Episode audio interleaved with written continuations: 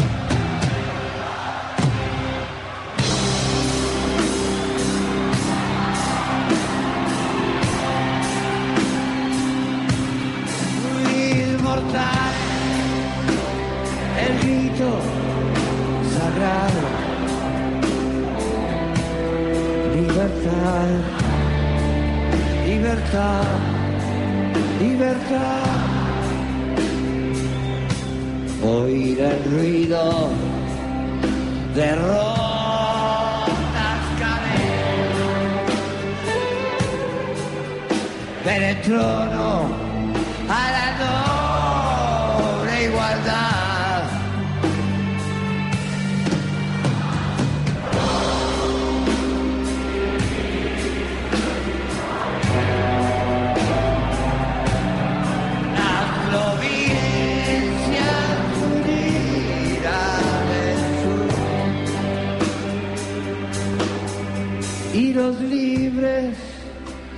del mundo responden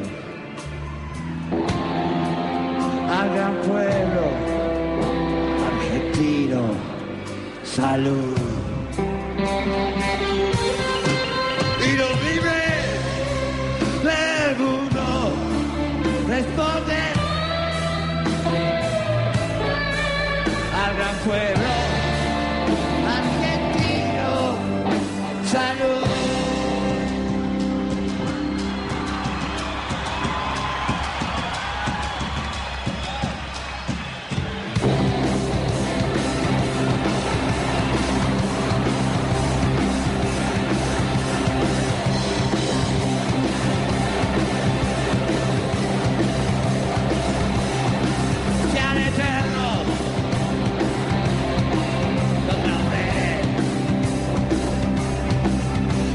Que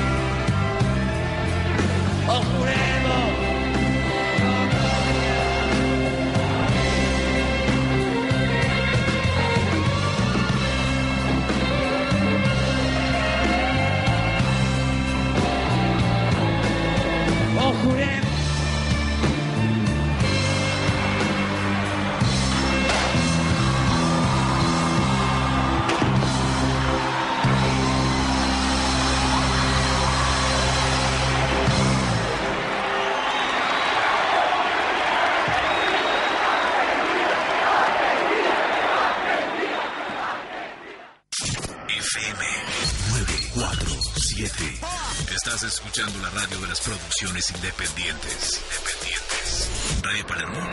Sí. Radio Palermo. Producciones independientes. Las 24 horas.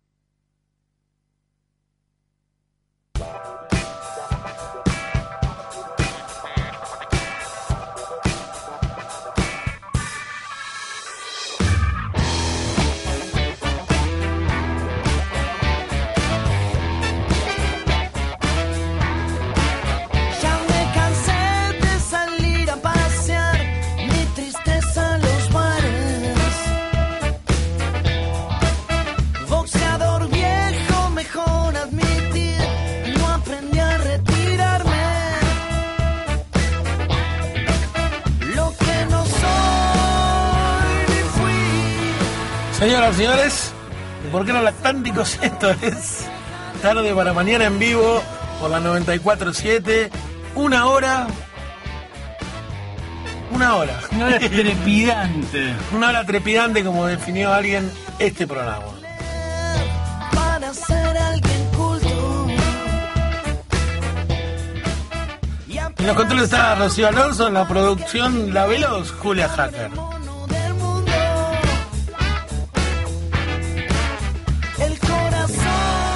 El amigo Sandro, que se retira de la radio, está fresco, ¿eh?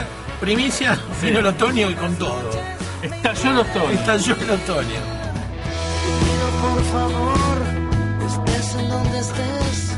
Enfrente mío el doctor Jorge Carlos Bernardes, el hombre que más sabe de radio a esta hora, en este momento y por una hora. Frente a mí, el arquitecto Luciano Benjamín Divito. No, el arquitecto ni Benjamín. ¿Qué le pasa? Hay una línea disponible, el 48991623. Hay un contestador. Hoy no lo vamos a decir contestador. Y hay un grupo en Facebook que es tarde para mañana. Sí, y hay un correo electrónico, Electrónico. que es tarde arroba palermo.radio. Para siempre lo digo mal, che. No, no, espera, yo teniendo todo por acá. Siempre lo digo mal. Vení, Julia, salvame de esto. ¿cómo esto? Tarde arroba radiopalermo.com.ar. Voy de nuevo. ¿Lo dije bien, Julia? Perfecto. Muy bien. Bueno, ahora estamos más tranquilos. Sí. Somos como queremos.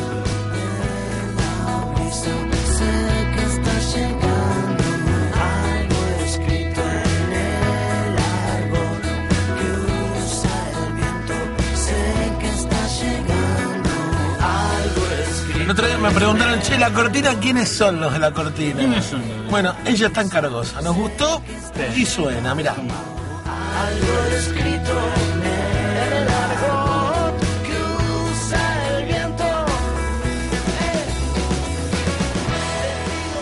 Una señora Sí. vecina Ujú.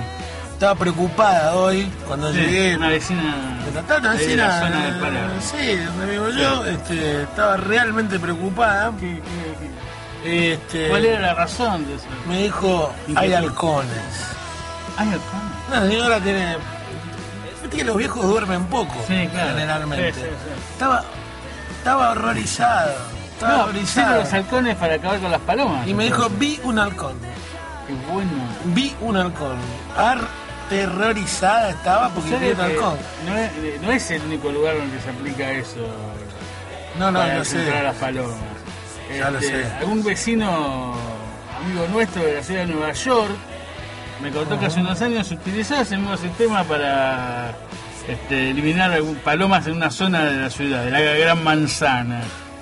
Pero hubo problemas. ¿eh? Pero vos te imaginate un halcón que venía O sea, Santa Fe. Porque el halcón te ahuyenta al ratón. Bueno, pero no distingue entre el ratón y el Yorkshire del vecino del quinto, por ejemplo. exactamente. Entonces había escenas como tremendas con señores con perritos o mujeres con un chihuahua en la mano y un halcón que son- lanzaba sobre el animal pensando que era una rata y no. La cara de la señora. O sea, el halcón te caza lo que, Sí, sí. que una cosita chiquita y no, dice vamos para no ahí". en vano. Y bebés. No en vano, no en vano.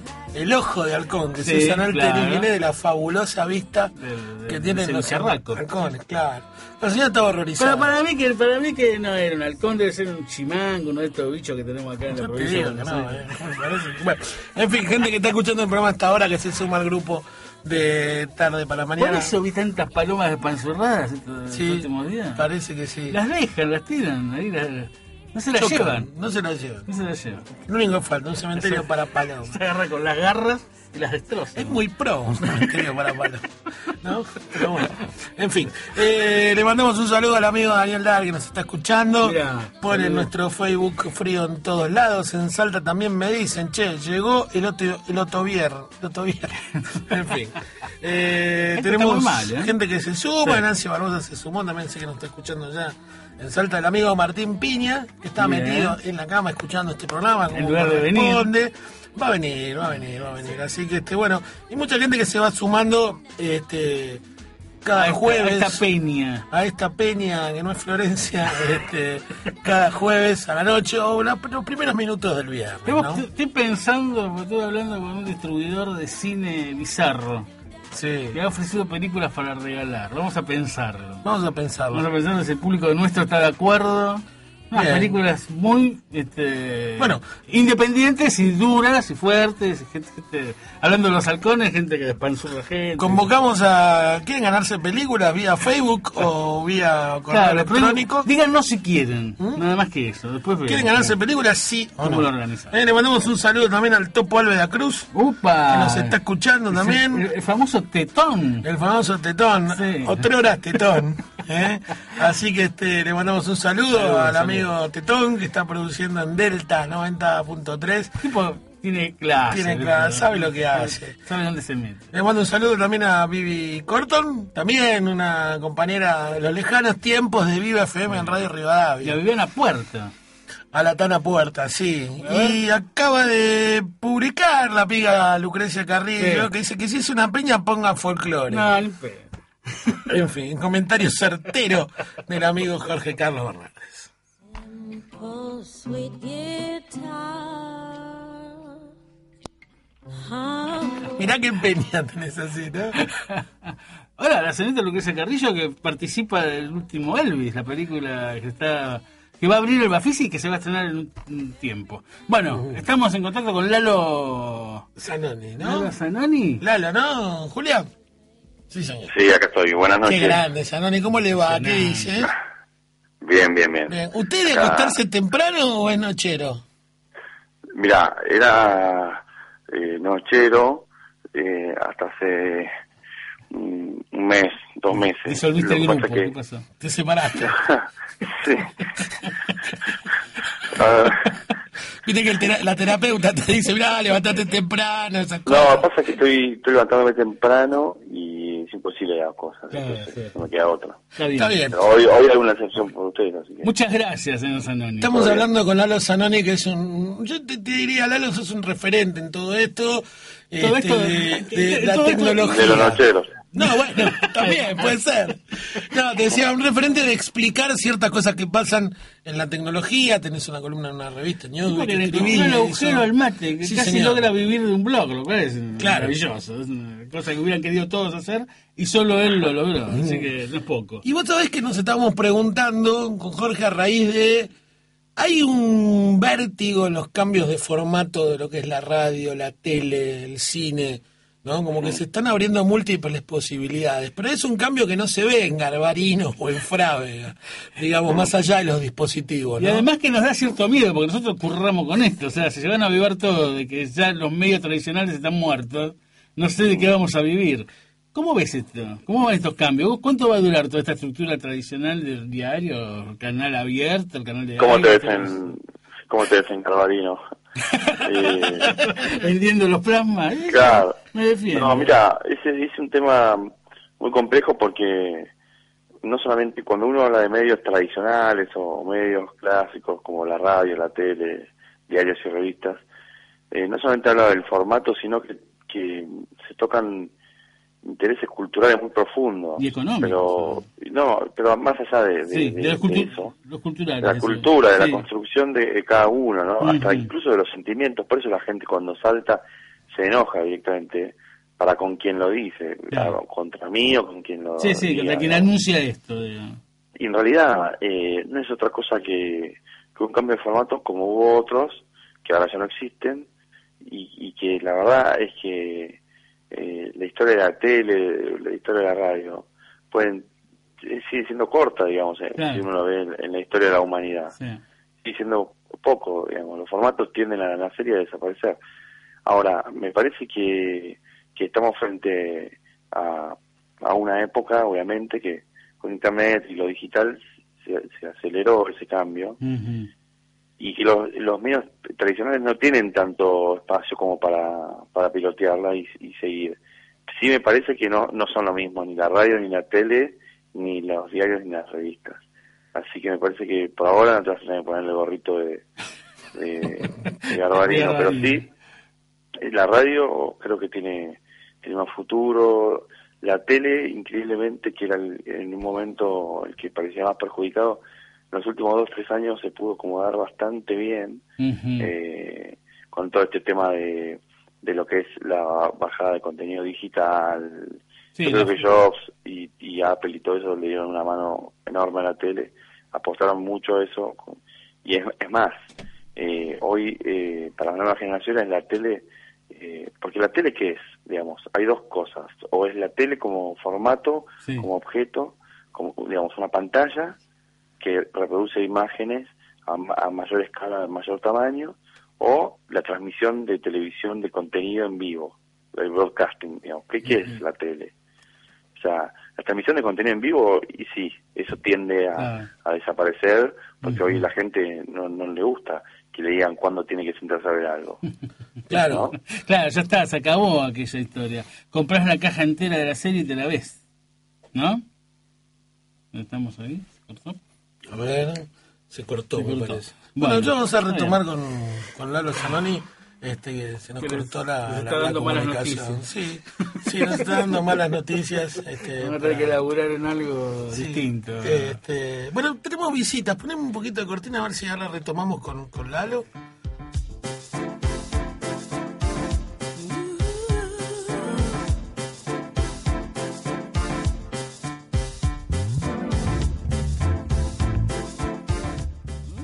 Dieciocho minutos pasaron de, de la medianoche. Ahora vamos a ver si retomamos con Lalo Zanoni y seguimos hablando de esto. Pero le vamos a dar la bienvenida a un invitado, amigo, amigazo. Sí. Compartimos almuerzos conspirativos con él. Estamos hablando de otro de estos dispositivos humanos que hacen un montón de cosas. es tan enloquecido como Lalo, además, sobre el tema, formatos de estos temas. Me contaron que va a estar en el libro que está escribiendo Lalo sobre Ah, Apple. mira. Lalo Zanoni, sí, Sí, le sí, mando sí. un beso enorme a Lalo que recibe, Sí, sí, sí. Tiene, un, tiene una idea genial. ¿no? La verdad que escribir un libro desde Argentina, porque lo que hay que decir es que lo escribió desde Argentina. Claro. no empezamos a hablar de Vamos, de- vamos de a presentarlo. Vamos a presentar a la Feria del Libro. Claro, yo lo quiero presentar y ya está, ya no para. Decía, es un, Hola, ¿qué una- tal? un multipropósito humano, Sí. una máquina de generar cosas. Este, ahora está más tranquilo. Más reposada. Este, claro. Un señor maduro. Señor Maduro, este, talentoso, de, de larga carrera en los medios. Uno no se da cuenta, cuando pasás los 40 años y tenés 20 años en los medios ya estás viejo. Ya está, sonado. ¿no? O sea, todos nosotros estamos quemado. viejos, claro. Estamos hablando del señor Martín Jauregui, le damos la bienvenida Hola. a tarde para mañana. Pues Eh, feliz de estar, ¿eh? Saben que yo estoy feliz, hace rato quería estar acá. Sabemos que te gusta hacer esto. Soy un chico de radio. Acá le, Mirá lo que te da. le manda saludos No. este, el señor este, Daniel Daer. ¿eh? Un saludo enorme. Facebook. Mi amigo el salteño. Tengo acá eh, el libro del señor Jauregui. Sí, el señor Jauregui que ya está con su iPhone 4. El este, meta, meta tuitear. ¿no? Meta a tuitear que está en la radio y esas cosas. Eh, ahí No, está. disculpa, disculpa que te Sí. interrumpa, Lu. Lo que pasa es que estoy hablando con Carrillo, con Lucrecia, que recién me, me está- me estaban diciendo algo de ella. Y que por favor, si es tan amable, que se haga presente. Ah, está Si bien, quiere bien, hacerse bien. presente, y bueno. Quería algo. Que se- que- No sé. Es, es el día, el día de, de su actuación en, En el en el teatro. teatro. Bueno. Este, vamos a hablar en un rato de geografías argentinas. Un libro que, bueno, algunos oyentes de radio que escuchan otras radios, lo escucharán a Martín, lo escucharán a Martín hablando de eso. Pero como, como sabemos que hay mucha gente que, que escucha esta radio, Muy bueno. nos sí. escucha a nosotros, vamos a insistirle con geografías argentinas. Para que no compren. Claro, para que lo Así- compren. así la Fundación Jauregui se hace más fuerte. Claro, y- hay una familia agradecida. Hay una familia que sí. Y sí. puede seguir comprando esos aparatos que le gusta comprar a él y todo. Y quiero que mis hijos tengan una niñez feliz. Vamos a empezar por, por lo último. Hay una segunda parte, ¿no? Pues es un país ancho y largo. Sí, hay para un rato largo. Lo que pasa es que, bueno, cuando ten- tengas ganas de, cuando tengas ganas de escribir sobre Argentina y que no sea la historia solamente, que sean otras cosas, no te alcanza la vida. Sí, no te alcanza la vida, no te alcanza la vida. Martín que formó parte de ese gran programa que se llamó Historias de la Argentina Secreta. Sí, sí. Y que nosotros, cuando empezamos a hacer la radio, parodiábamos con la historia de la Argentina berreta. ¿no? Bueno, eso sí, Eh, no, está muy bien, está muy bien. pero bueno, retomamos, retomamos la charla con, con Lalo Sano. Qué sorpresa que esté otro Sí. Lalo, te, te, Sí. te decimos que está Mart- Martín Jaura ahí también en la mesa con nosotros. Mira, Ah, mira. hablamos igual. Díganse algo, chicos. ¿Qué haces, Lalo? ¿Cómo andás? Bien, Mucho sí. mail, nos mandamos y ahora Sí. estamos al aire. Quiero, voy, a hablar, voy a hablar en clave, Lalo. Voy a hablar en clave porque estoy solo vos y yo, Lalo. Muy bien, Lalo, eso que ya sabes. Está muy bien. Estoy, Eso que... que lo, lo que leíste. Claro, muy bien, muy bien. Perfecto. Bueno, porque el señor además de avisarnos que nos vamos a quedar todos sin trabajo acá, está escribiendo un libro. O sea, Sí, va, sí. va a sacar un, quizás la forma más tradicional de los medios Sí, este, sobre Apple. Eh, se presenta en la Feria del Libro y tiene una gran novedad. A ver, contanos un poco cómo es. Bueno, mira, te cuento. El libro habla sobre, vos lo dijiste, sobre Apple. Es, eh, se llama La Gran Manzana y la bajada es eh, las 10 claves del éxito de, de Apple. Eh, yo le quería poner increíble éxito de Apple, pero eh, no me dejaron. Eh, Bien, está bien. Bueno, no está atado. Básicamente Fernández. son 10 ca- 10 capítulos, una cada uno es una clave de las que yo considero que Apple, porque Apple es Apple. De Steve Jobs, los, los fans, que ahí está Martín, Gracias. eh, está eh, las tiendas, el iPod, el iPad, el iPhone, eh, bueno, la historia en sí de, de, de Apple. Y La forma como cambió la vida, ¿no? Claro, sí, sí, sí, sí, porque era una empresa que hace, hace menos de 15 años estaba a punto de desaparecer o la querían vender, no sabían bien qué hacer porque era un fracaso. Eh, hoy es la número uno en el mundo, la que la acción que más vale, Lalo. la marca que más... Sí, Yo estaba en Nueva York cuando compré la Wired que tiene en la tapa la manzana multicolor rodeada dice de, de- recemos, sí. sí, que dice Prey, ¿no? O sea, y yo fanático ya en aquel Sí. momento, sí. eh, me deprimí, me deprimí, me deprimí, o sea, yo sentía Jobs, Jobs afuera, Claro. Scully que venía a la Pepsi Cola, no entendía nada, le había dicho el tipo, le habían dicho sí, Jobs lo invita así, le dice, escúchame, ¿vas a pasarte toda tu vida vendiendo agua con azúcar o te querés dedicarle a una cosa interesante? Bueno, así se va. Sí. Así de- después se va Scully Y- y- también. y- sí, claro. Y esa etapa fue, se acabó Apple, no existe más. No hay más Mac en la vida de los seres humanos y hoy es la empresa que mejor cotiza y que más... es- Sí. Realmente es un laburo, bueno, al que te dedicaste mucho tiempo, ¿no? Hay una información de mercado hoy que le copó la parada a BlackBerry en Canadá Sí. con el iPhone. sí, sí, sí, sí. Es muy impresionante eso. Lalo, eh, hablando de Mac y de lo que hablábamos antes que se corte la comunicación, sí. Mac aceleró todos los, Apple en todo caso, aceleró todos los procesos como para, para que los formatos hoy sean portátiles, digamos, y todo dure un instante. Sí, claro, sí, sí. Lo que hizo eh, en parte Apple y en parte Jobs fue, eh, por un lado, una especie de abrazo de oso, ¿no? Con, con la música, Claro. eh, que fue lo, ahí donde empezó eh, Jobs a, a- a pisar fuerte a partir de la salida del, del iPhone y después de la salida del iTunes para, para vender en música. Eh, básicamente se llevó puestos a, a- a una industria donde, que ya estaba moribunda y él eh, obviamente con, con su con su discurso grandilocuente eh, yo te vengo a salvar Sí. que soy la única opción y demás eh, terminó ganando en, en una pelea muy desigual digamos porque arranca eh, iTunes arranca solamente funcionando para Apple que en ese momento tenía muy poco mercado Eh, el iPod eh, al principio era solamente para los que tenían Mac Eh, eh, hay tres con, con imágenes. esa, con esa excusa le dice a, lo- a las discográficas que no se preocupen, que, que si llega a funcionar bien esto, de última, Sí. le, le da la metáfora de contaminamos un poquito Sí. el jardín nada más. Sí, sí. Eh, hay tres imágenes de lo que dice Lalo que son elocuentes. La primera es la tapa de Jobs con Sheryl Crow, que es realmente Sí. el primer paso Sí. donde dicen qué está haciendo este ¿Qué pibe pasó? con un músico o una Sí. música. Lo segundo es Bono, YouTube presentando el, digamos, el iPod tu- tuneado Bono, ¿no? Y lo tercero es cuando logra que este es el éxito. Ahí, digamos, la cereza del postre, cuando iTunes logra Beatles en el catálogo. Claro, ya está. sí, claro. Ya está, no había más nada que hacer. Que fue una de las una de las cosas que más quería Jobs hacer antes de morir porque él era fanático. Fanático de los Beatles, sí. Lalo, ¿cuándo se presenta el libro? Se presenta en la feria, eh, va a tener, como ustedes decían, es- tiene una modalidad espe- especial, que es la primera vez que Random House Sudamericana eh, acepta hacer algo así, que es que se va a bajar gratis eh, durante tres meses antes de la salida de, su, de papel en el libro. Ah, mira. O Ah, sea es que, una apuesta importante. Sí, pude, pude convencerlos, digamos, eh, de hacerlo. eh, no querían, no quieren todavía. Pero ya tengo el contrato firmado, así que. Tomá, in your face. Claro. Claro.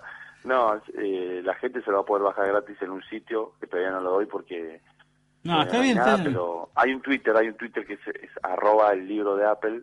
Y ahí vamos tirando Ahí cosas información. datos. Lalo, Eh, te- más o menos en un mes se va a poder bajar gratis eh, para todo el mundo. Muy bien. Te quiero hacer la última pregunta. ¿Cómo influye las restricciones de Moreno en Apple Mm. y, y- y en el resto de, la- de las cosas que usamos nosotros a diario, ya sean Sí, en teléfonos, tablets o lo que sea? Mira, hace bastante tiempo antes de, de- de todo esto que está pasando ahora con las importaciones, Apple ya, en, el, en el país, obviamente Apple nunca pisó oficialmente. Eh, Siempre lo hizo a través de distribuidores y, Sí. y son dos o tres, no, no mucho más. Eh, eh, hace poco escribí, va, poco no, un par de meses escribí una columna que se llamaba La manzana rodeada y que hablaba de, de que los distribuidores estos eh, cada vez tienen que vender cosas que no sean Mac para subsistir, Mm, accesorios, claro. viste, eh, fundas, eh, Sí, sí. cositas para los dispositivos de Apple, pero no podían vender dispositivos de Apple casi.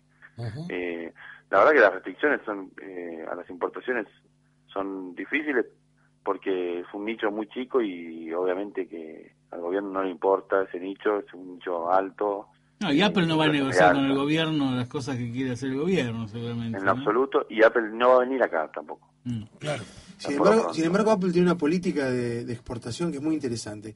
Apple Mm. eh, no deja que el, el customer, digamos, el tipo Sí, que está acá, se queda eh, o el reseller, en este caso, Sí, pague hasta el último, el último, la última milla. La paga Apple. O sea, a vos el producto te llega a precio Apple, no te llega con recargo. Ah, claro. Lo que vos Claro, tenés que pero el recargar. Claro. sí. A la ganancia. de otros, el distribuidor los, los tiene que pagar. Eso. Mm. ¿Entendés? ¿Entendés? Pero, Claro, claro. vos- Sí, sí, sí. o sea, te los paga antes y el distribuidor tiene No que es una concesión, Claro, digamos. no, es otra, es otra forma. Es otra forma. de Bueno, comercialización. Bueno, entonces, por todo lo que nos dijiste, mañana voy a pedir laburo a Frave, ganero. Bueno, vas a vender Apple. Está bien, está bien, las viejas. Sí. Lalo, eh, te agradecemos mucho porque sabemos que tenés que levantarte temprano. Eh, Bueno. Esperamos que, no- que- que nos avises cuando esté todo lanzado. Lo vamos a ver por Twitter, por otro Muchas lado. gracias, muchas y este, seguramente los cruzaremos en la Feria del Libro. Estamos todos ahí. sí, Sí. Jorgito, te quiero agradecer de- eh, además eh, y felicitar por, por el tuyo de, de Perón, es espectacular. Bueno. Ahora lo tiene lo tiene mi mujer, que por supuesto está Sí. durmiendo al lado y no se entera de nada lo que estoy diciendo. Eh, lo, lo está leyendo ¿Y le y encanta, así que Muy bien, bueno, me alegro mucho. Lo va a sacar en su programa, en la And Pop, ella es productora de Gillespie. Ah, bueno. Ah, eh, mira. no, avisa- Saludos. Así que ya se va a enterar que cuando lo tire lo... lo. Muchas gracias. Gran Lalo. abrazo, Nos Lalo, gracias. eh. Saludos. Suerte, Un abrazo. saludos. Lalo Zanoni tarde para mañana cuando estamos llegando a las 12 de medianoche. Jauregui, ¿qué quieres No, digo que a, a Perón no le gustaba mucho Apple, toda esta cosa que era Apple manzana. Claro. Ya volvemos. Quédate en Radio Palermo. 94.7. Porque la radio es un lugar. Para arrancar tu día bien informado. Diálogo Franco a las 8 de la mañana. Opinión, Franco Mercurial. entrevistas a fondo En Radio Palermo. y además los principales temas que requieren tener un diálogo franco. Diálogo Franco. Viernes a la noche. Baja del carruaje y metete en la calabaza. Sí, la calabaza. El encanto por la nada. Los viernes a las 23. La actualidad, comentada por periodistas. desarrollada por sus protagonistas, analizada por expertos. Cuatro Patas, el magazine de la tarde. Los lunes, de 18 a 19. Hora Buenos Aires. 94.7 Radio Palermo. Producciones independientes.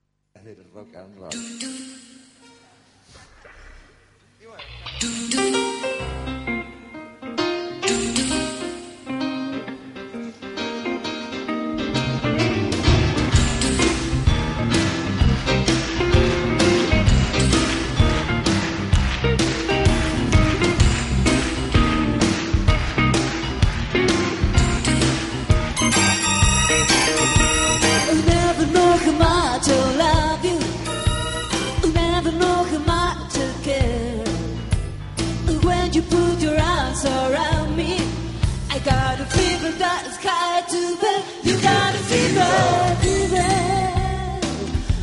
morning, fever all through the night. You got a fever, fever.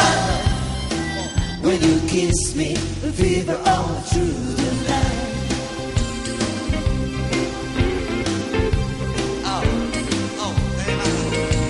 You'll never know how much I love you.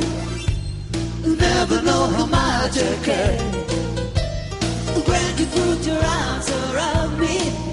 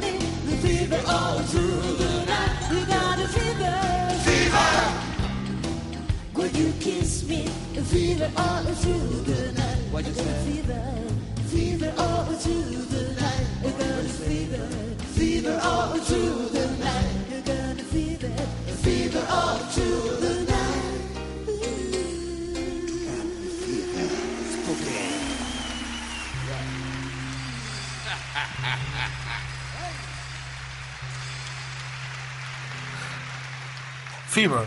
Charlie García desde el disco Cassandra Lange. Lange. Qué buen disco ese, ¿eh? Sí, tremendo. Qué buen disco. Charlie es un genio eh, que tiene dos problemas. Por, como, como todos los genios. ¿no? Sí, sí. Pero digo, ah, o sea, hay, hay algo de Charlie. Por un lado, bueno, toda su vida, que es Sí, una, contradicción a lo Lennon. Sí, me claro. juego, Sí, lo sí, digo, sí, sí, sí. le chupo un Totalmente. huevo, discúlpenme, pero me hago cargo. Sí, sí, sí. Y lo otro es que siempre le piden lo mismo a Charlie. Y ese Claro. es el error. Sí. Porque si quiere vos- otra cosa Claro, vos fíjate, Cassandra Lange, un disco experimental, rarísimo. No, la gente yéndose la cara. y pasaron 20 años, loco, bueno, ese es Charlie. Estaba preparando, estaba releyendo el número de la mano dedicada a él este, hace unos días, donde él decía estaba estaba armando un disco de canciones de, de- de Johnny Mitchell. O sea, como un disco lesbiano cantado por él. Era una locura, estaba buenísimo los temas que quería hacer. Sí, sí. Y obviamente no, no va a poder hacer nunca eso, nunca lo va a poder grabar, nunca va a poder hacer nada. Martín, hablemos de tu libro, hablemos de, geografías. Eh, más allá, si querés, a ver, vamos a hacerlo así, más fácil.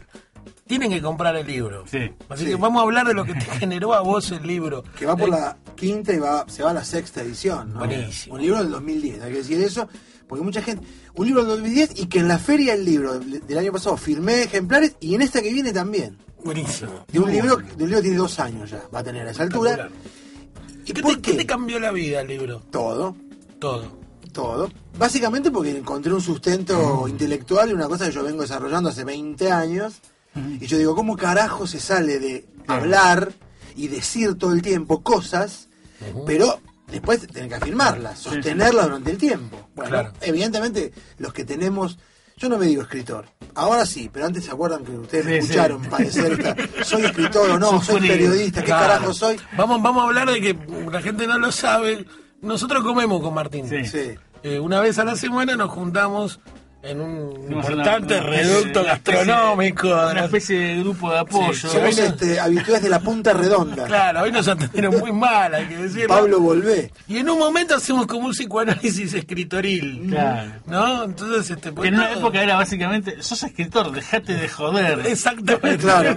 Bueno, porque una vez un compañero de trabajo que, lo- que no pienso nombrar, pero que est- están conmigo todos los días, Sí. me dijeron, vos no sos escritor, porque escribiste un solo libro. Al otro día que hice, les traje, les llevé una lista de todos los grandes que solo escribieron un libro. Claro. Más lejos. Frankenstein, un solo libro. Drácula, un solo libro. sabés que hay ¿Querés que siga? Oscar hay- Wilde, una sola novela en toda su carrera. Solo novela. Los demás son escritos, sueltos, Hay y que un señor compiló. Hay un libro de Enrique Vilamatas que se llama Barrelby y compañía. Claro. que, Claro. que trata de los no tipos que escribieron un libro y después nunca más se supo. Bueno, pero, pero perdón, y con esto yo... Perdón, la editorial fue, hay una editorial fuerte que fue la que le, le ofreció un montón de plata a Rulfo para escribir otro Claro. libro. Sí, y nunca- Y nunca más. Y- Ahí tenés. Y los iba pedaleando. Juancito. Yo cuando le preguntaron por qué no, ¿no? escribía, le preguntamos porque Claro. el tío, mi tío que me contaba las historias se murió. Juancito es otro ejemplo. Claro. Pero para terminar así esta parte, esta catarsis, eh, ¿sabes cuántos, cuánto pelotudo hay que escribió 500 libros y no se puede leer ni uno? Bueno, yo prefiero uno leíble. Eh, el doctor Dader dice que nos juntamos en, en el ERP, la esquina Rompual. Claro, er- Claro. Mm, Así que este, Eh, el libro le cambió la vida, ¿eh? o sea, guarda. ¿eh? Vamos a hablar. Sí, después te cuento algo. Sí. Con La otro próxima- escritor. La, la próxima vez que te digan eso, sí, claro, María Domínguez escribió como 40 libros. Ahí tenés. Y la gente no sabe ni una línea No, de ese bueno. libro, ¿no? ¿Cuántos árboles se podrían salvar si alguna gente no, no escribiera? Bueno, eh, vamos a ir de visita a una ciudad. A ver. Nos vamos a Bahía Blanca. Toque. Vamos. Bueno, ¿arranco? Arranque, arranque, Bueno, vamos a leer el comienzo de Bahía Blanca de Martín Cobán y después charlamos Sí. un ratito. Ninguna persona que yo conozca ha dicho jamás nada bueno de Bahía Blanca, y fue por eso que la elegí como destino. Quienes vivieron en esa ciudad por algún tiempo, aunque no fuese un tiempo demasiado prolongado, y en especial quienes habían nacido ahí, incluso se les había tocado irse a poco de nacer o inmediatamente después de haber nacido, reunían sin esfuerzo algún repertorio siempre nutrido y a menudo coincidente de argumentos que confluían en una deploración rencorosa de Bahía Blanca. El peor lugar del mundo según todos. Martín Cohen escribió Bahía Blanca. Y está en Bahía Blanca. Buenas noches. ¿Qué tal? ¿Cómo están? ¿Cómo estás? Bien, gusto de escucharte y bueno, felicitarte por, por tu nuevo libro. Muchas gracias. Es un acto de suicida que estés ahí, ¿no? Eh, hablo bajo por seguridad. Sí, claro. ¿Estuviste con el secretario de Turismo de la ciudad? Estuve con el secretario, de eh, de- me, me han tratado muy bien Sí, eh, me imagino. por el momento. Estás, estás en que- el Filba. Eh, sí, sí, Sí. Lo cierto es que se está haciendo el, el Festival de Literatura. Empezó hoy con una conferencia inaugural de Diana Velesi. Ujú. Yo tuve el enorme honor de entrevistar públicamente a Pepe Sánchez. ¡Apa! Muy Sí, bien. Sí, sí, sí. sí. Muy Le- contémosle a la gente quién es Pepe Sánchez. Pepe Sánchez ha sido el primer argentino en jugar en la NBA. Nada menos. Jugó en la NBA, integra la, integró la selección argentina de básquet, jugó además en Europa, jugó en Barcelona, jugó en el Real Madrid, en los equipos de básquet, es un jugadorazo. Y un tipo muy, muy, muy inteligente. Esta tarde tuve la, la oportunidad de tener con él una charla pública y mañana como parte de las distintas actividades que se están haciendo acá por el, por el Filba, somos unos cuantos los que vinimos para acá, para Bahía Blanca, se va a presentar también Bahía Blanca y espero que eh, los amigos que tan amablemente me reciben entiendan que para mí esa mitología de ciudad maldita este, No es cierto. Eh, eh, en cualquier caso ha sido una muy buena motivación literaria para mí. Me resultó muy atractiva esa idea de la ciudad de la que todo el mundo habla mal. Estamos con Martín Jauregui también, así que Invitado. te quiere preguntar algo. ¿Cómo estás, Martín? ¿Qué haces, Martín? Bien. Es medio tonto, ¿no? Pero es una linda forma. Recién me hicieron uno muy bueno que es eh, un uruguayo le dice a otro, so bobo, bo, so bobo, bobo. Es lo mismo. ¿Qué haces, Martín? No.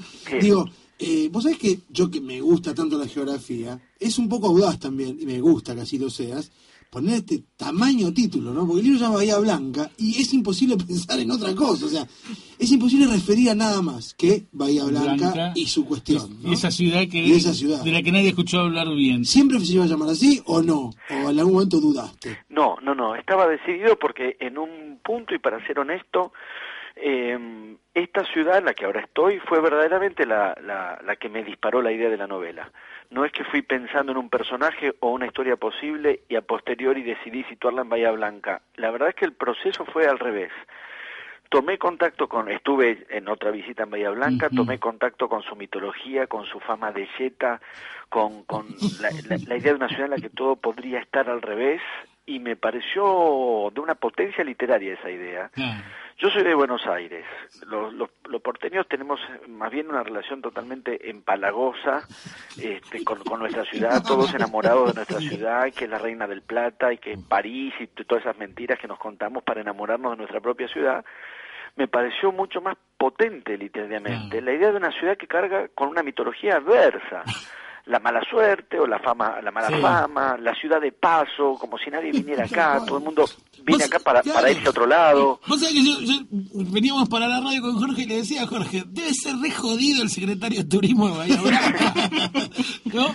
Porque vos qué sé yo, vas a Bariloche y vendés algo, Claro, vendés, tipo que- Claro, vas a Mendoza y tenés, pero Bahía Blanca, ¿qué vendés? Mira, el otro día me contaba un bahiense justamente que le habían recomendado, siendo el de Bahía, le habían recomendado fuertemente mencionarla como Brigitte Bardot para no para, para evitar dificultades. Claro, sí, sí, sí. Al mismo tiempo, al Ah, y la gente de la ciudad sabe que este, conoce toda esta mitología. Sí, sí, sí, sí, porque no- en, en un punto los tocan, está también algo que yo uso en la novela, que es la figura de Di Sarli, Sí, claro. el, el tanguero que compuso un Pugliese, tango. Pugliese. Eh, no lo querían tocar, nadie lo quería tocar.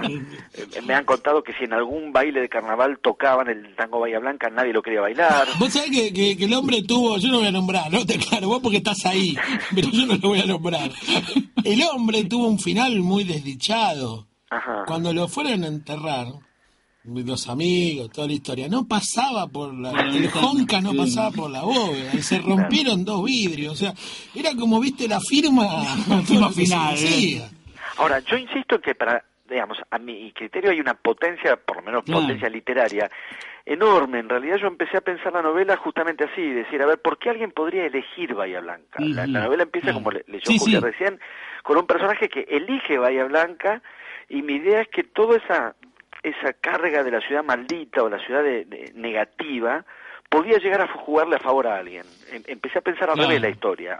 ¿Quién Claro. podría necesitar una ciudad así, que sea Mm. puro, puro, pura negatividad o pura mala fama, pura cosa maldita? Y, y la novela la pensé así, en realidad está pensada a partir de, de la ciudad y de un personaje que necesita eliminar completamente lo que le, le acaba de pasar. Claro, una historia de amor, además, en una ciudad así. Es una historia de amor, completamente. Es que Sí. es una historia de amor tan desquiciada y tan desesperada en un punto como solo en Bahía Blanca podría funcionar según esta mitología. Está, es claro que es una mitología y que funciona para mí como cualquier mitología. Martín, y la foto de la tapa, que es, la, genial, la esa tapa es genial. petroquímica, que es in- insoportable, porque vos vas a Bahía Blanca y tenés ese paisaje. Realmente no se esmera en ser linda, no se esmera. Lo hace mal, o sea, lo hace mal todo el tiempo. Sin embargo, hay, Hay una algo, cosa hay una ahí. Claro, tiene algo, efectivamente, por eso es tan interesante, porque podría haber estado, podría, todo el tiempo ves que podría estar bien. ¿Por qué, por qué esta ciudad no está sobre el mar? ¿Por qué no está sobre el mar? Está tan cerca y, te- y sin embargo tenés, un- tenés, uno, tenés uno de los balnearios más tristes No, del claro. mundo que es Punta Alta y nomás. Sí, y, y sin embargo la ciudad, es, es- eso es la verdadera renuncia. Claro. Una ciudad que está a 100 kilómetros no, no renuncia al mar, simplemente no lo tiene. Claro, claro. Está acá nomás del mar, deciden renunciar a esa belleza posible. Es un como sí permanente. Sí, es- eh, y eso a mí me parece extraordinario y además me parece que eso es literatura pura. Que, esa es la definición, la idea del como sí permanente es literatura pura. Lo que han hecho con la catedral, que yo no me canso de ir a visitarla para ver eso, la catedral tiene las características razonables de cualquier catedral, dos torres más o menos Sí. Impactantes, el efecto de simetría, se supone que está representando a nuestros ojos la presencia de Dios, vamos Sí, a sí, sí. decirlo Es la idea de la catedral. la idea. Bien, a, a esta catedral que está frente a la Plaza Rivadavia, la plaza principal de la ciudad, le chantaron exactamente al lado, pero exactamente al lado, el edificio más anodino, neutro, ni lindo ni feo que puedas concebir, Un como sí. que, está, que es el como si de, de- está puesto pero pegado, pegado, se ve apenas un hilo de luz entre una de las torres de la catedral y este edificio. Qué manera increíble de cagar a la catedral para siempre. Se perdió el efecto de altura, Claro. se perdió el efecto de simetría, se perdió cualquier Se imponencia perdió posible. todo. Yo digo esto solo, solo en Bahía. Al mismo tiempo, me parece extraordinario. Ahora, digamos, por todo eso Gaudí atropellaba una moto. Bueno, y es otro Claro. lugar en donde la gente va a preguntar por la- el turista, ¿no? Cuando Sí, hay sí. turista. Cuando, Cuando hay va- cuando turista. pasa un turista. Pregunté, ¿dónde está la Vía Blanca? Y nadie le contesta. Nadie le contesta nada. Mira allá, señor. Y vaya a Huite, porque dicen todos Huite. Nuestro amigo Martín Piña pone en el Facebook del programa que Bahía Blanca es la ciudad nacional del embole. Bueno, por todo esto que estuvimos hablando con Martín Cohen, porque además de, de decir muy bien, escribe extraordinariamente bien. Y es muy divertido, muy bueno. Y yo todavía no lo terminé, estoy a unas pocas hojas de terminarlo y la verdad es que eh, me lo morfé. Entré, entré a leerlo y no paré de leerlo. Me alegra mucho. Es que queríamos hablar con vos e invitar a la gente a que Compre el libro. compre el libro. Si no, va- no vayan a Bahía Blanca, pero compren el Que libro. vengan, que vengan a Bahía Blanca también, que nos tratan muy bien. Muy bien, a leerlo. Martín, un abrazo grande. ¿eh? Muchas gracias a ustedes. Un abrazo. Chao, suerte. Martín Coan, en tarde para mañana.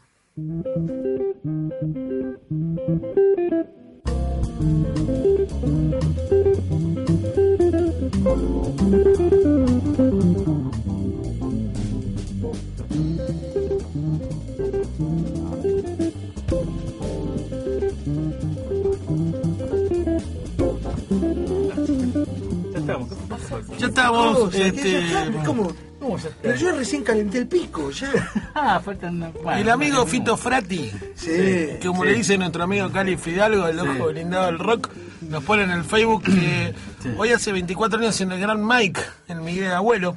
Ah. Un juglar, pero por sobre todas las cosas, un gallito petitero de Munro. Sí, señor. Nos está escuchando desde Uruguay, Fito, le mandamos un abrazo grande. Una de ¿eh? las mejores canciones de Calamaro es la que le dedica a Miguel Abuelo. Sí, totalmente. Una Sí. gran canción. eh. Yo me estaba acordando, yo sé que a lo mejor no es el momento, pero bueno, Bueno, pero- somos amigos. Sí. Un, un día como hoy, pero hace 36 años, Seis años. era la última noche que yo recordaba del paso de la En democracia. democracia. Y mi viejo, que ya sabía, ¿no? porque después venía- mañana es 23, último día, 24, lo que ya sabemos, Los diarios, algunos diarios anunciaban. La Claro. razón anunciaba. ¿Hay decía, alguna cosa eh, no, no, yo no soy, te juro que yo no soy. Y decía, mi viejo me mostró un diario que tengo que, Sí. bueno, porque el viernes de una charla, aprovecho, a lo mejor alguno en La Plata. ¿Dónde es? ¿En La Plata? En La Plata, voy a dar una charla sobre justamente esta cuestión. Y decía, no hay, el orden institucional se ha perdido. Era un titular. Sí, Claro. sí, sí, sí. Bueno, los comunicados decían se ha restablecido el orden constitucional. Y yo digo, y después vino al otro, a las 24 horas, vino la oscuridad más grande que vivió en Un Argentina. apagón por año. Por eso nada, simplemente era esa noche, No, ¿no? Recordar esa noche. Yo siempre recuerdo una de las cosas que cuando ya sos un poco más grande empezás a leer y todo eso, la historia de Alberte. Alberto es el primer muerto de la dictadura. Que la misma noche del 24, Alberte que bueno, trabajaba... El secretario de Perón. Un militar. Sí. Sí, sí, era militar del, ej- del ejército, ¿no? Y va una, una patrulla de, de los militares ahí al edificio de la Avenida Libertador, entra la casa y lo a tira patadas. por la ventana. Literalmente, o sea, no, Literalmente. no es un Sí, sí, chiste. no, hubo, no, hubo, no, hubo, no hubo metáfora en eso.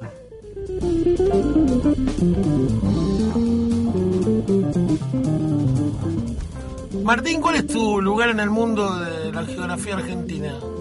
Y raro. Es raro porque no puedo elegir uno solo, pero... No, pero elegí varios. Me- me- ¿Sabes qué? Curiosamente, por eso me- tengo así como una simpatía por Coban. Curiosamente me gustan los lugares medio fuleros. Sí, porque este que. ¿Qué digo? Bariloche, Claro, claro. El boludo claro. dice Bariloche, ¿no? No. El Valle de la Luna. Claro, No. obvio. No. Por ejemplo, me gusta Trenquelauquen. Claro. Que es llano. Sí, sí. No, no pasa nada. Pueblo, me gusta. Pasó algo ahí, Ah, vos, seguramente. vos viviste en el sur, sos En- del sur, Puerto Madryn. una Claro. cosa... Amo Puerto Conocés Madryn. el sur, digamos. Amo Puerto Madre. Lo elegí para vivir un tiempo largo. Tengo mi hija mayor ahí. Voy siempre que puedo. Tengo un espacio en Puerto Madryn. Además es un lugar muy bonito. Sí, presenté mi libro ahora. porque el- Sí, sí, en el el- verano. En el verano hice. Todo el mundo me lleva para hacer cosas, salvo alguno que no entiende. Pero bueno, vos sabés, nosotros tenemos un dicho que, que con- la lucha contra el boludo está perdida. Sí, sí. Son más, mirá, Sí. son más, muchos más. Son muchos más. No saben de estrategia, pero compraron todos los winners, ¿viste? Están todos organizados. Claro, entonces, parezca que no. Uno tiene que renunciar a la derrota, de decir, bueno, perdimos, me, me- me retiro, me voy Pero a casa. claramente, para, para hacer Sí. un colofón de esto que decís, Lu, eh, y lo hago breve, yo hoy estuve con un señor que me mostró que desde el mismo lugar se pueden hacer un montón de cosas Claro. que otros no pueden. ¿eh? Eh, La intención es lo que vale. No digo mi más nada, Eh, no decimos Mi abuela nada. decía que la intención es lo que vale. Bueno, y, ¿Y el segundo no- libro? Sí, Espera, el sí. segundo libro. Ah, bueno, el segundo Después libro. de que escribiste este que es, voluminoso, Sí. tiene un montón de historias. Yo tiene- entregué 858 mil caracteres. Y quedó en 45, 450 mil. O El sea, editor- la mitad. el El editor me odia. Y estoy en un plan de maqueta, como se dice el libro maqueta. Sí. igual. Igual, Eh, no puedo parar, no puedo parar. ¿Qué El cosa, ¿Qué cosa impensada, fuera de plano, te sorprendió cuando, cuando tuviste que ir a escribirla? Porque uno no pierde la capacidad de, No, no. de sorpresa ni nada de eso. Me- me- ¿Sabes qué me mata? Hoy me mata. Me sigue matando hoy. Agarrar el libro y leerlo. Abrir el libro. Claro. Otras cosas. Y lo agarro y digo, bueno, a ver, capítulo. Me olvidé. Uy, fulano. Uy, qué lindo esto. Soy yo, boludo. claro. Es muy raro. Esa sensación es muy rara. No es- señora, señor joven, no es egotrip. No, no, No, no, no, no, no, es que no, no, justamente no. el- el- es otra cosa. Si fuera Ego Trip diría, qué bien que escribo. Claro. No, nada que ver. Me No, no, por eso te digo, por eso te digo, no es egotrip. es- a veces uno tiene la sensación, y bueno, eso nos pasó de otro lado, pero que lo escribiste hace mucho. Bueno, de hecho, de hecho lo perdí, ya no- ya ese libro lo perdí. Me dijo Fabio una vez, una nota larguísima, me dijo lo siguiente. Y yo miré eh, un rato largo eh, Juan Moreira y dije, ¿cómo me gustaría hacer esa película? La había hecho él. Claro. Porque estaba enamorado no de su película, y No, estaba no, enamorado de, de- la historia. idea, de la historia. Se dejó ir, a mí me pasa eso. Y el segundo libro va por ahí. Va por ahí. Son dos historias también de gente que le pasan cosas en la geografía, pero esta vez me meto con geografía más humana todavía, Mm. más quilombo. ¿Qué pasa cuando se te acaba el agua y el recurso y el microclima y la mar en coche? Interesante. El día que pasó fue el día del agua. Ayer, sí, sí. el día del agua. ¿no? Hablando del agua, eso. Yo, yo, yo pensaba en, en las mineras, por ejemplo, y me imagino que, que ocupa un lugar todo eso, ¿no? De hecho, estoy, tengo un plan para escribir. El Para, libro me- para, para armar una mina, Eh, no, no. como Cano. Dicen que se gana plata.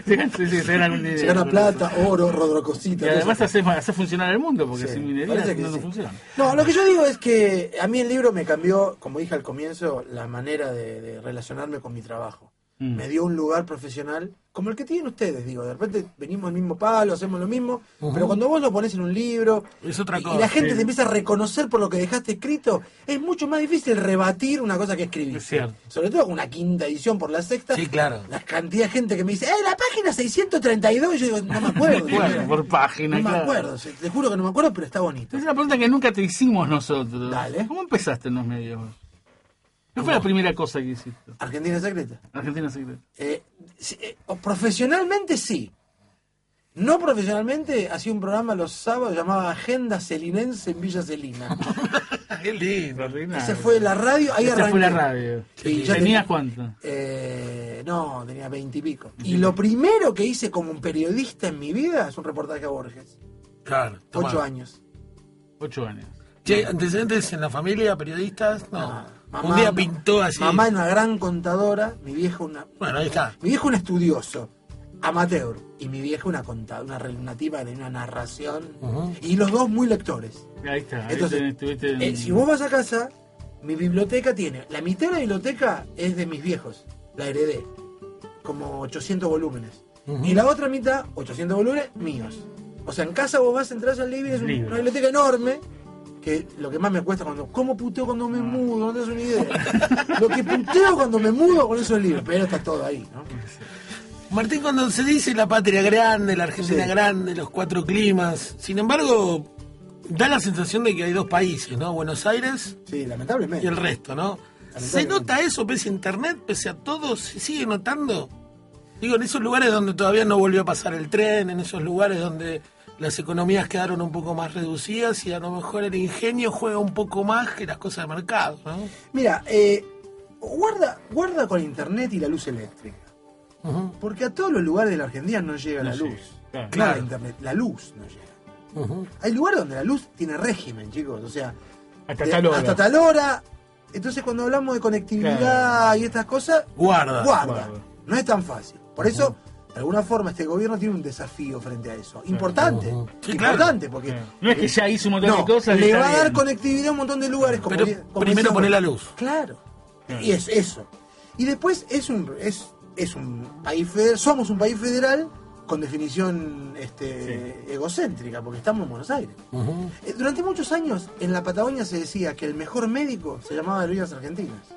Claro. Claro. O sea, vos tenías Bueno, un problema, eso es un avión. tema. sí. Eso es un tema. Es un problema. En serio, problema serio. Problema serio. Siempre serio. hay una cosa que si. Yo te digo, lo, lo, lo- lo leí una vez cuando era muy pibe, no no me acuerdo el libro, es una pena. Pero siempre que, te, que, que a uno. Era una historia de una persona que se iba de viaje y le decía al personaje: Fíjate qué hospital tenés cerca. Y el personaje le decía: Tenés Buenos Aires cerca. Claro, claro. ¿No? Bueno, yo conocí una persona que dentro de Buenos Aires, o sea, no de Buenos Aires, de, la- de- de Buenos Aires, la provincia, Sí. eh, no se movía más de 400 kilómetros. La mujer era un amigo nuestro en común, Sí, porque si, si no había, si no tenía, si no le cubría la prepaga. claro. Ah, y un claro. día se fueron de viaje a Brasil, él, eh, ella y su pareja. Voy a decir la marca total. Sí. Dijeron, y era en Jericoacoara, un lugar donde no se llega, no- había que llegar en 4x4, ahora ya, ahora ya hay avión, pero en ese momento no había nada. ¿Qué pregunta ella? Che, ¿hay os de ahí? Fíjate el grado de dependencia, ¿no? Eso es dependencia. Habiendo recorrido la Argentina como la recorriste vos, metiéndote en los lugares donde no van los canales de televisión, Nadie. surcando las vertientes del buscador de vertientes, gracias por el vino. Eh, ¿Cómo es, y habiendo viajado al exterior, cómo la ves Argentina en el contexto? Y es, es este, es, eh, digamos, realmente es como América, ¿no? Es un una patria de promesas y de, y, de, y de futuro. Clemenceau decía eso. Sí. La La patria- Argentina es el país del futuro, el problema es que va a seguir siéndolo siempre. Claro. 1919. El problema es que cuando Clemenceau dijo eso, se olvidó que le habían prometido eh, algo en la Argentina. Claro. Y se murió esperando. Esperando. Sí. Bueno, y nos, y nos pasó a todos. Claro. Repito, más allá de las cuestiones que uno cree en lo que está pasando hoy en la Argentina, Sí. políticamente me refiero, Sí, de la coyuntura política. hay una coyuntura que hay cosas en las cuales ya no volvemos más. Sí, Y claro. es mérito de Néstor, de Cristina y de un montón de gente más que no son ni siquiera ni kirchneristas, ni peronistas, ni nada. Digo, a esa Argentina no volvemos más. Ahora, el desafío es a dónde vamos. Claro. Y yo creo que es ese es el laburo nuestro, ¿no? En los medios, en todos lados. Y está bueno. Pensarlo, ¿no? Está bueno, Pensarlo y bueno pensarlo, hacerlo, debatirlo, poder hablar. Sí. Por eso cuando yo escucho a la, como dicen, la, la, la, la OPO y la Corpo, no, no sé, ¿viste? digo, bueno, no estoy, no sé, no sé. Como dice un colega Gerardo Rosín, hay que estar en la cuadra del 700. Es tremendo. el 678 y los 876. Vayamos a la cuadra del 700, que- claro. donde podemos charlar tranquilo ¿no? y intercambiar ideas. Pero Sí. menos mal que existen programas como ese también. ¿no? Sí, sí, sí. Todo con todo. Señoras y señores, esto fue tarde para mañana. Mirá que como agarraste así de repente. Especie de cacho fontana. Con seguridad.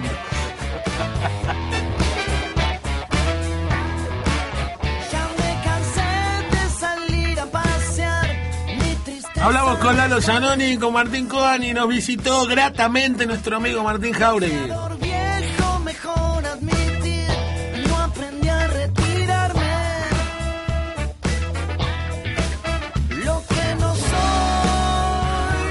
Rocío Alonso estuvo en los controles, Julia Hacker en la producción corriendo de un lado a otro, abasteciéndonos lectura. de cosas y hoy debutaste.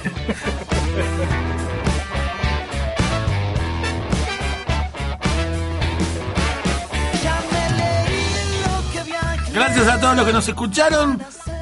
El amigo Dar, nuestro jefe, hay que decirlo. Dijo, le pregunto, dice, pero Salta es la linda, ¿no? Dice. Dice él, O pero- no, vamos, dice. Y Fito Frati le pone, no. Está Urtubey, un viejo vinagre de 40 años. Algunas noches me impide dormir. Pido por favor, estés en donde estés, te necesito mal